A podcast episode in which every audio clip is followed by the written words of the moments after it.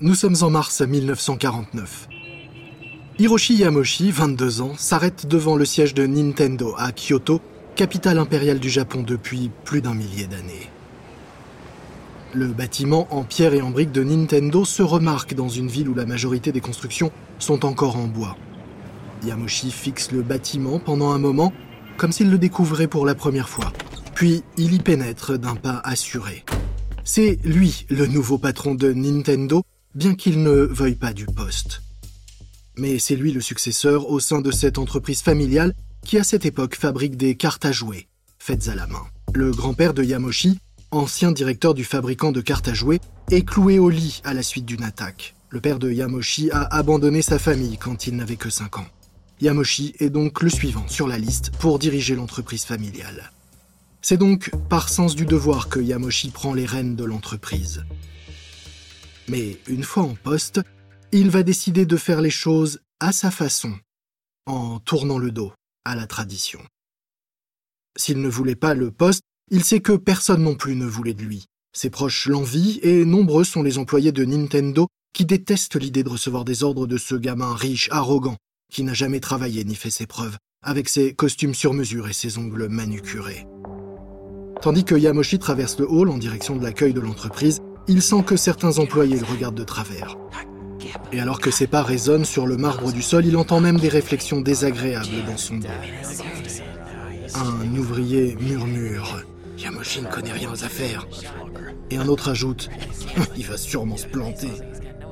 Il faut dire que plutôt que d'étudier avec assiduité le droit comme il aurait dû le faire, Yamoshi a préféré consacrer son temps à dépenser la fortune familiale en dînant dans les restaurants à la mode et en dégustant les vins et les alcools les plus chers. Résultat, tous les ouvriers s'accordent à dire qu'il est bien trop égoïste et paresseux pour faire des étincelles. Mais tous sous-estiment leur nouveau boss, car derrière ces airs de petit garçon riche et gâté se cache en réalité un homme à la volonté de faire. À peine nommé, Yamoshi sait déjà quelle sera sa première grande décision, et cela va surprendre tout le monde. Il s'installe derrière son bureau de patron et fait appeler son cousin. Celui-ci est le seul rival possible en tant qu'héritier de l'entreprise Nintendo. Et si Yamoshi l'a convoqué, c'est pour le virer. Il visite ensuite les bureaux et dans les couloirs déchire les affiches qui exhortent les employés à travailler dur et à être méticuleux. Car Yamoshi ne veut plus d'employés qui soient des robots sans cervelle. Au contraire, il veut qu'au sein du nouveau Nintendo, les employés laissent libre cours à leur créativité. La nouvelle ligne tracée par Yamoshi est claire. C'est lui le patron. Et désormais chez Nintendo, personne ne lui dira ce qu'il doit faire.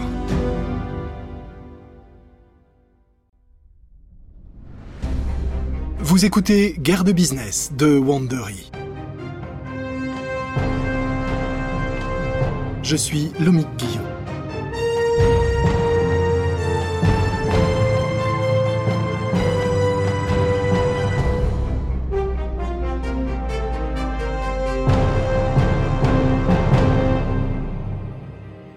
Voici l'épisode 2 de notre série en six parties sur la guerre que se livrent Nintendo et Sony autour du marché du jeu vidéo l'homme à la poigne de fer.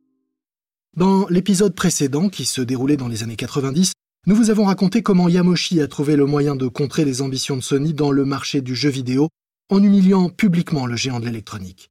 Mais repartons un peu en arrière. Dans cet épisode, revenons à la naissance de Nintendo avant 1900. La société connaîtra plusieurs vies et évolutions avant de rencontrer le succès dans le jeu vidéo et de devenir la marque populaire que l'on connaît aujourd'hui dans le monde entier. Nintendo était déjà une société prospère, en activité depuis près de 60 ans lorsque Yamoshi en a hérité. En 1889, lorsque l'arrière-grand-père de Yamoshi a créé l'entreprise, Nintendo se résumait à un simple petit stand de rue qui vendait des cartes à jouer japonaises faites à la main. Le stand était peut-être petit, mais son emplacement n'avait pas été choisi au hasard par l'arrière-grand-père qui avait du flair pour les affaires. Le siège, si on peut appeler ça ainsi, de Nintendo se trouvait alors dans un quartier pauvre de Kyoto, entouré de nombreux tripots tenus par des yakuza, les gangs mafieux japonais. Et dans ces taudis enfumés, on jouait aux cartes. Et pour empêcher les joueurs de tricher, un nouveau jeu de cartes était utilisé à chaque partie. Du coup, Puisqu'il fallait sans cesse des jeux neufs, cela générait une demande permanente pour les cartes vendues par Nintendo. Idéalement situé au milieu de toutes ces salles de jeux clandestines, Nintendo en écoulait des milliers de paquets par jour. Bientôt, le stand fut remplacé par des locaux plus grands, et les cartes d'abord artisanales furent alors fabriquées à la chaîne sur une ligne de production mécanique avant d'être distribuées à travers tout le Japon. En 1949, lorsque Yamoshi hérite de l'entreprise, Nintendo est alors le plus grand fabricant de cartes à jouer du Japon. Une fois aux commandes, et après avoir licencié son cousin, Yamoshi décide de bousculer la culture figée de l'entreprise. Pour gagner en efficacité, il décide par exemple de regrouper les installations de production de Nintendo et la centaine d'employés en un seul et même endroit. Les syndicats ripostent en appelant à la grève. Des jours durant, les employés en colère se rassemblent devant le siège social de Nintendo. Ils construisent un camp et le décorent avec des bannières exigeant le départ de Yamoshi. Certains ouvriers font même la grève de la faim assis dans la rue sur des caisses en bois, les jambes croisées pendant des heures pour indiquer leur détermination à obtenir ce qu'ils veulent. Mais Yamoshi refuse de négocier avec le syndicat. Dans la presse, les employés en grève accusent Yamoshi d'être un autocrate incompétent, un homme mal dégrossi et bien trop jeune pour pouvoir diriger correctement l'entreprise. Les semaines passent, et un jour, Yamoshi décide qu'il en a assez. Ça suffit. Un matin, alors que les ouvriers se réunissent à nouveau devant les bureaux de Nintendo, l'un des assistants de Yamoshi sort du bâtiment. Il a dans les mains une pile de lettres dont il distribue un exemplaire à chacun des ouvriers en grève. Les ouvriers sont médusés par ce qu'ils découvrent dans ces lettres. Les courriers, signés par Yamoshi, les informent qu'ils sont licenciés avec effet immédiat. C'est la fin de la grève et surtout la fin de toute velléité d'opposition au règne de Yamoshi sur Nintendo. Yamoshi a peut-être réussi à faire évoluer la culture de Nintendo, mais il lui faudra encore dix ans pour véritablement changer l'entreprise. Pour l'instant, Nintendo continue de fabriquer des cartes à jouer comme elle le fait depuis 70 ans. Mais tout va bientôt changer grâce à quelques personnages de dessins animés.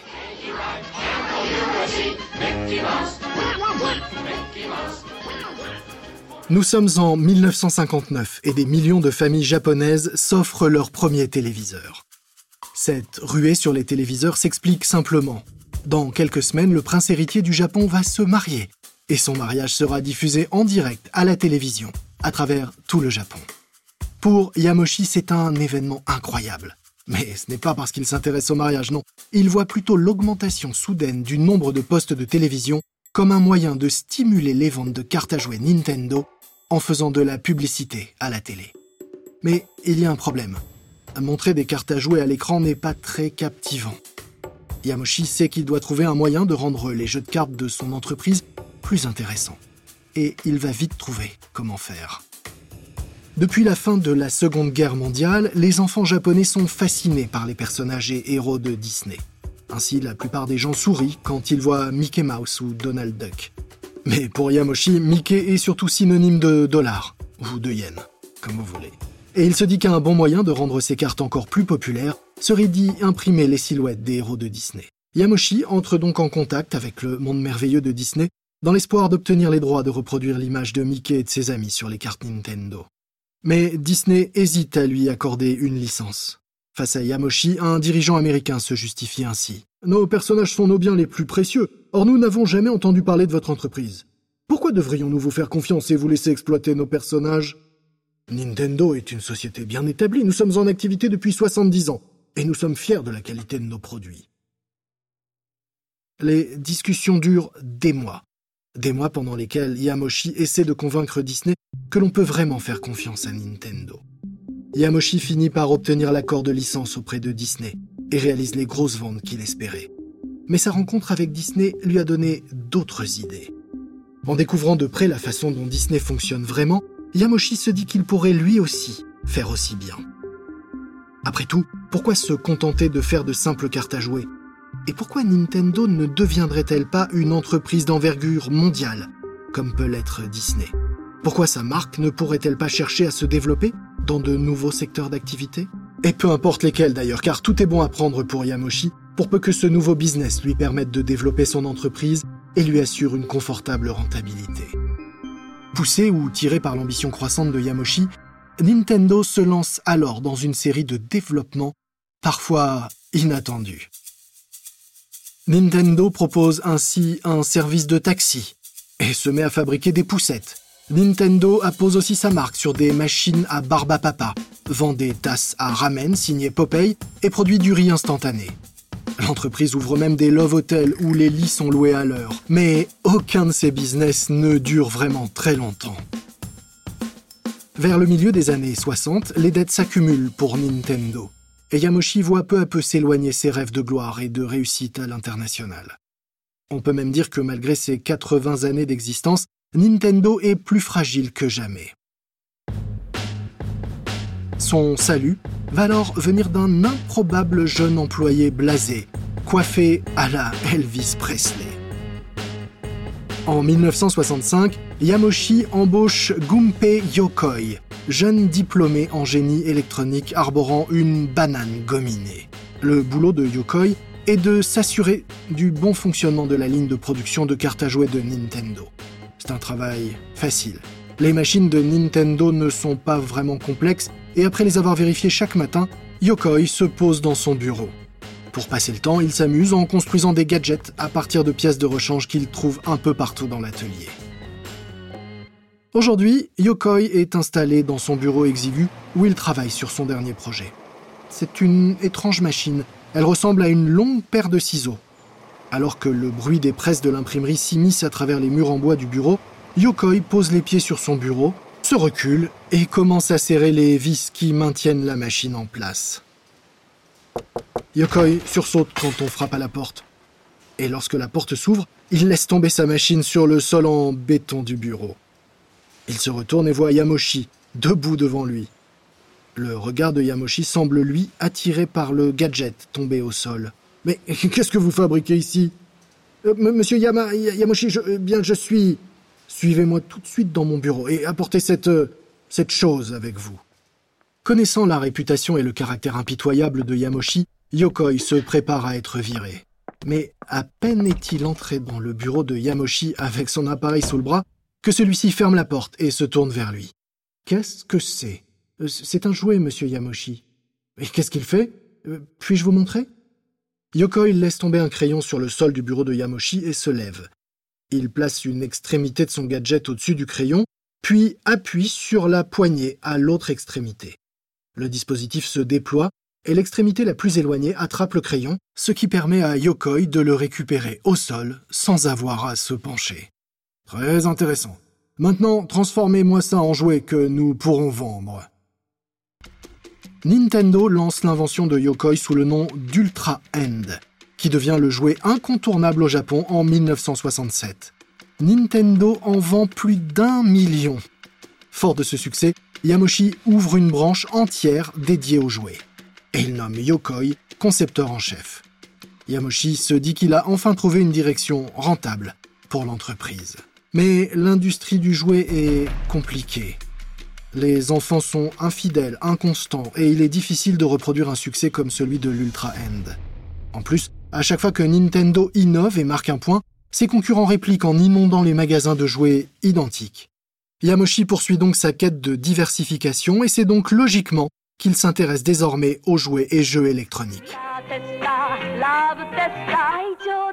C'est ainsi qu'il lance le Love Tester. Un couple saisit un capteur en métal tout en se tenant la main et le compteur affiche son niveau d'amour sur une échelle de 1 à 100. Cet appareil va faire un véritable bide. Nintendo vend des maisons de poupées, fabrique des photocopieurs pour les écoles et ouvre des galeries de tir électronique. L'entreprise essaie à peu près tout pour se diversifier, pour se développer, mais le succès reste inaccessible. Vers le milieu des années 70, la survie de Nintendo ne tient plus qu'à un fil.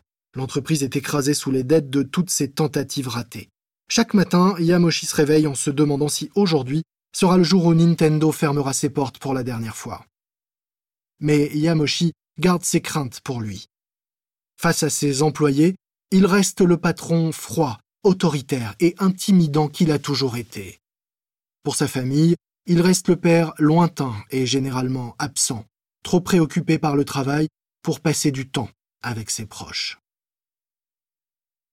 Nous sommes en 1976. Dans son bureau, Yamoshi est occupé à éplucher les derniers reportings budgétaires. Et les nouvelles sont moroses. Quand, soudain, l'interphone de son bureau bourdonne, c'est la secrétaire de Yamoshi qui l'appelle. Monsieur Yamoshi, j'ai une personne de Mitsubishi électrique qui vous demande. Et que veut-il? Et il ne veut pas me le dire, monsieur Yamoshi. Dois-je prendre un message? Non, non, passez-le moi. La secrétaire transfère l'appel et Yamoshi décroche son téléphone. Monsieur Yamoshi, j'écoute. Bonjour, monsieur Yamoshi. Je vous appelle parce que j'ai un produit qui, selon nous, intéressera vraiment Nintendo. Est-ce que nous pourrions venir vous le présenter? Curieux, Yamoshi accepte le rendez-vous. En réalité, il n'est pas seulement curieux, il est désespéré. Car il a tout essayé pour sauver sa société.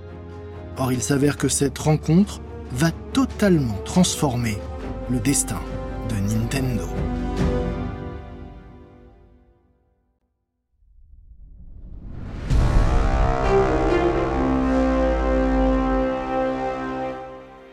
Les cadres de Mitsubishi arrivent au rendez-vous avec le prototype d'une console de jeux vidéo pour la famille. Yamoshi l'observe avec méfiance pendant qu'un représentant de Mitsubishi lui explique ce que veut son entreprise. Nous recherchons un acheteur pour cet appareil. Nous avons conçu cette console de jeux familiale pour une autre entreprise, mais l'entreprise a depuis fait faillite. Yamoshi est franchement intrigué par l'appareil. Continuez, je vous en prie. Notre machine est vraiment très sophistiquée. Elle fonctionne avec six jeux vidéo différents, des jeux de battes et de balles intégrés dans l'appareil. Vous pouvez voir les jeux en couleur si vous avez une télévision couleur. Étant donné que la console existe déjà, ce serait un moyen peu coûteux pour Nintendo d'entrer sur le marché des jeux vidéo. Est-ce que ça vous intéresserait? Yamoshi n'a pas une très bonne opinion des jeux vidéo. En fait, il n'aime pas ces jeux de ping-pong primitifs et leurs affreux graphismes en noir et blanc mais il sait aussi que l'offre de Mitsubishi est tout simplement trop belle pour être refusée.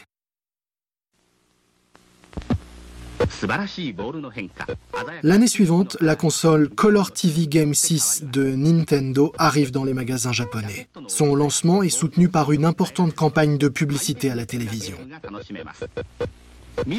Avec un prix deux fois plus bas que celui des consoles concurrentes et des graphismes en couleur, la Color TV Game 6 se vend comme des petits pains. Nintendo en écoule plusieurs centaines de milliers en quelques mois, ce qui permet à l'entreprise d'éponger ses dettes. Nintendo se retrouve brusquement à l'avant-garde de l'industrie japonaise naissante des jeux vidéo. Encouragé, Yamoshi mise désormais tout sur les jeux vidéo. Nintendo lance d'autres consoles de jeux qui sont toutes des succès et commence à produire des jeux vidéo pour les jeux d'arcade qui fonctionnent avec des pièces. Pour garder une longueur d'avance sur ses concurrents, Yamoshi pousse ses employés à trouver de nouvelles idées de jeux. Proposez-moi des produits que personne n'a encore jamais vus, répète-t-il sans cesse, harcelant et bousculant ses employés. Et à force, Yokoi finit par trouver exactement le genre d'idée géniale que recherche Yamoshi. Des jeux vidéo de poche qui font aussi office de montre numérique et de réveil. Nintendo les baptise Game Watch. Bientôt, les cours d'école japonaises et les trains de banlieue sont remplis de personnes absorbées par leur Game Watch. Encouragé par le succès de Nintendo au Japon, Yamoshi décide qu'il est maintenant temps pour l'entreprise d'aller tenter de conquérir d'autres marchés et de s'exporter jusqu'en Amérique. Fin 1980, Nintendo ouvre un bureau aux États-Unis à Redmond, dans l'État de Washington, dans la banlieue de Seattle. Nintendo fait son entrée sur le continent nord-américain alors que le pays est en proie à la folie des jeux vidéo.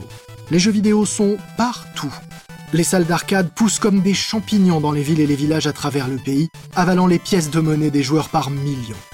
Les jeux vidéo font la couverture des magazines, figurent dans les hit parades et s'invitent jusque dans les salles d'attente des dentistes. Le jouet le plus en vogue est la console de jeux fabriquée par Atari. Elle est construite par la société californienne qui a fait découvrir au monde les jeux vidéo au début des années 70 avec Pong. À la différence des consoles Nintendo, Atari ne fonctionne pas avec des jeux intégrés à la machine. Les propriétaires de consoles Atari achètent de nouveaux jeux vendus sur des cartouches qui se branchent sur la machine. À l'époque, des millions de personnes se sont déjà offert la console d'Atari, faisant de la société un véritable géant, avec un budget publicitaire qui rivalise alors avec celui de Coca ou McDonald's. Pour pouvoir à son tour surfer sur cette vague initiée par Atari, tout ce dont Nintendo a besoin, c'est d'un super jeu à vendre dans les salles d'arcade dans tout le pays. Malheureusement, Nintendo ne dispose pas de très bons jeux dans son catalogue. Elle propose par exemple Radarscope, pâle copie de Space Invaders, qui ne parvient pas à susciter l'intérêt des amateurs de jeux d'arcade. Ne vous inquiétez pas, dit Yamoshi à sa nouvelle équipe américaine, le prochain jeu connaîtra le succès que vous recherchez. Et quelques semaines plus tard, le jeu promis par Yamoshi arrive en effet enfin au siège de Nintendo of America, à Redmond. Les employés de Nintendo aux États-Unis sont tout excités face à cette grande boîte qu'on vient de leur livrer. Ils commencent à couper le papier bulle qui la protège avec leur cutter, mais leur enthousiasme fait long feu quand ils voient le grand meuble d'arcade que contient le paquet. Après quelques instants de silence, un employé dit tout haut ce que tout le monde dans l'entrepôt est en train de penser. Ça s'appelle Donkey Kong, mais qu'est-ce que ça peut bien vouloir dire? C'est quoi ça, un âne Kong? Les craintes de l'équipe redoublent lorsque quelqu'un démarre le jeu.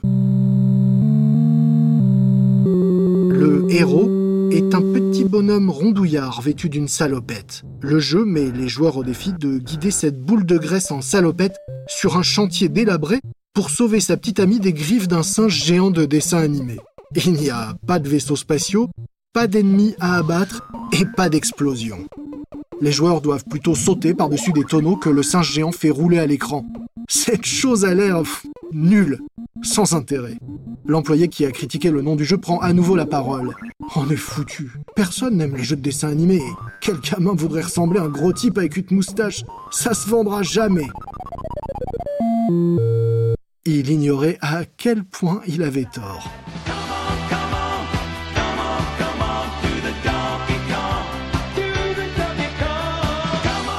Dès l'instant où il est disponible sur les bornes d'arcade en 1981, Donkey Kong est un colossal succès. Donkey Kong remplace Pac-Man et devient LE jeu du moment. Cela fait de Mario, son héros grassouillé, une superstar. Donkey Kong inspire les chansons pop donne naissance à une série de dessins animés du samedi matin et se transforme même en céréales pour le petit déjeuner. Fort des millions de produits dérivés inspirés du succès de Donkey Kong, Yamoshi décide que Nintendo doit désormais s'attaquer à Atari avec sa propre console à cartouches. Il ordonne à ses ingénieurs d'inventer une console capable de ridiculiser la console d'Atari. Et le résultat s'appelle Nintendo Entertainment System, la console NES. Au Japon, la NES est un nouveau succès pour Nintendo. Quelques mois après sa sortie, en 1983, Nintendo arrive à peine à répondre à la demande des fans de la NES, qui sont de plus en plus nombreux. Les petits japonais étant tous fans de la NES et de ses jeux, pour Yamoshi, l'étape suivante est simple. Réussir à conquérir de la même façon le public américain. Mais sur ce marché déjà très disputé, la console de Nintendo risque d'arriver un peu tard.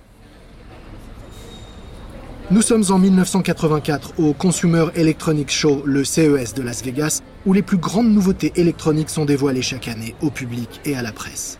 Sur place, les équipes de Nintendo Amérique passent un sale quart d'heure. Elles viennent de présenter la Nintendo Entertainment System aux détaillants américains pour la première fois. Les commentaires sont sans appel. Le message est le même à chaque fois, les jeux vidéo sont finis. En effet, pendant que Nintendo était occupé à conquérir le Japon avec la NES, les choses ont bien changé aux États-Unis. Le boom des jeux vidéo n'est plus qu'un lointain souvenir. La bulle a éclaté en raison d'une surabondance de jeux, souvent médiocres. Les salles d'arcade ferment aussi vite qu'elles avaient ouvert. Atari est passé du statut d'entreprise emblématique à l'un des plus grands échecs de l'histoire du business les boutiques bradent les jeux vidéo et accordent d'importantes réductions juste pour écouler leur stock et vider les rayons. Les éditeurs de jeux licencient leur personnel et ferment boutique. Et donc, quand Nintendo débarque fièrement à Las Vegas en vantant les mérites de la NES, les acheteurs lui rient au nez. Ils ricanent même entre eux. Regarde-moi ces idiots, ouais, ils n'ont pas compris que les jeux vidéo c'est mort Pourtant, le président de Nintendo Amérique, Minoru Arakawa, ne baisse pas les bras. Son équipe redessine la NES et un an plus tard, Nintendo revient au CES. Mais la réaction est la même. Les jeux vidéo font partie du passé, disent les revendeurs à Nintendo. Pour la deuxième année consécutive, Arakawa annonce la mauvaise nouvelle à Yamoshi.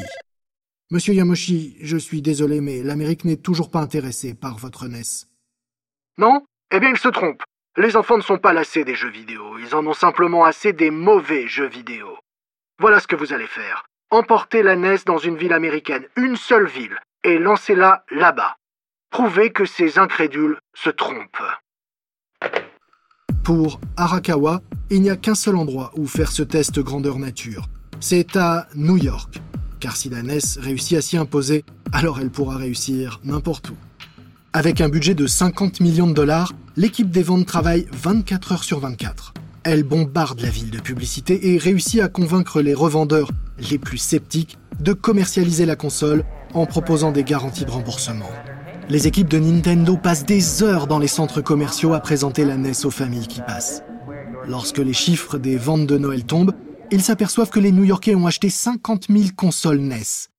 C'est moins que ce que Nintendo espérait, mais c'est assez pour convaincre les autres revendeurs, partout en Amérique, de commencer à commander la NES. Bientôt, la console de Nintendo est en rupture de stock dans tout le pays. Fin 1986, Nintendo a vendu 1 million de consoles NES aux États-Unis. Yamoshi avait raison. Les petits Américains n'en avaient pas fini avec les jeux vidéo. Ils voulaient juste de meilleurs jeux, et Nintendo n'en manque pas justement. Mais il y a un jeu Nintendo en particulier que les enfants adorent. Super Mario Bros, la dernière aventure du héros moustachu de Donkey Kong. Nintendo a passé 6 mois à perfectionner ce jeu, et ça se voit. Chaque idée, chaque instant de jeu, chaque image et chaque son respire la qualité. Avec ce jeu, Nintendo établit une nouvelle norme pour les jeux vidéo et fait entrer la console Nintendo dans des millions de foyers américains. En 1989, soit 100 ans après la création de l'entreprise, Nintendo contrôle 90% du marché des consoles de jeux vidéo. Nintendo domine désormais le monde des jeux vidéo. La sortie en 1990 de Super Mario Bros 3 ne fait que souligner la croissance de Nintendo pendant cette période.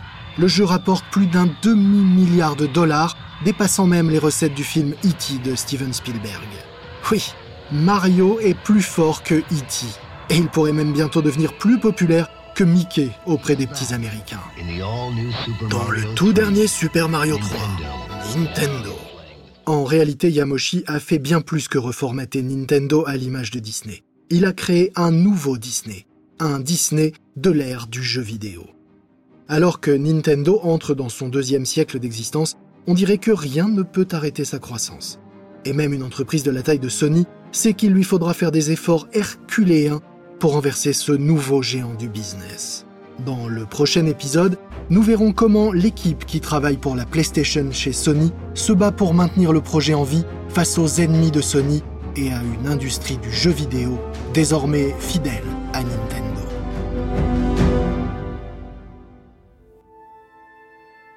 J'espère que vous avez apprécié ce nouvel épisode de Guerre de Business, le deuxième de notre série Nintendo contre Sony. Vous pouvez nous retrouver sur l'ensemble des applications d'écoute, Apple Podcast, Spotify, capital.fr, ainsi que sur wandery.com. Vous découvrirez des offres de nos partenaires et sponsors si vous cliquez sur l'image de cet épisode ou si vous la faites glisser. Regardez-les attentivement car, de cette façon, vous soutiendrez notre programme. Vous pouvez également nous soutenir en nous attribuant 5 étoiles et en laissant des commentaires sur les applications d'écoute. Parlez aussi de nous à vos amis, votre famille et à vos proches pour qu'ils nous écoutent et qu'ils s'abonnent eux aussi. Une précision à propos des dialogues que vous venez d'entendre dans cet épisode, nous ne pouvons évidemment pas savoir ce qu'il s'est dit exactement, mais sachez que ces échanges ont été reconstitués après une enquête Je suis Lomic Guillot. Ce programme a été enregistré en version originale par David Brown. Tristan Donovan a écrit l'histoire. Il est également l'auteur du livre Replay, The History of Video Games, disponible uniquement en anglais. Karen Lowe est notre productrice et rédactrice en chef, produit par Emily Frost. Conception sonore Kyle Randall. Nos producteurs exécutifs sont Jenny Lower Beckham et Marshall Lewy. Créé par Hernan Lopez pour Wandery.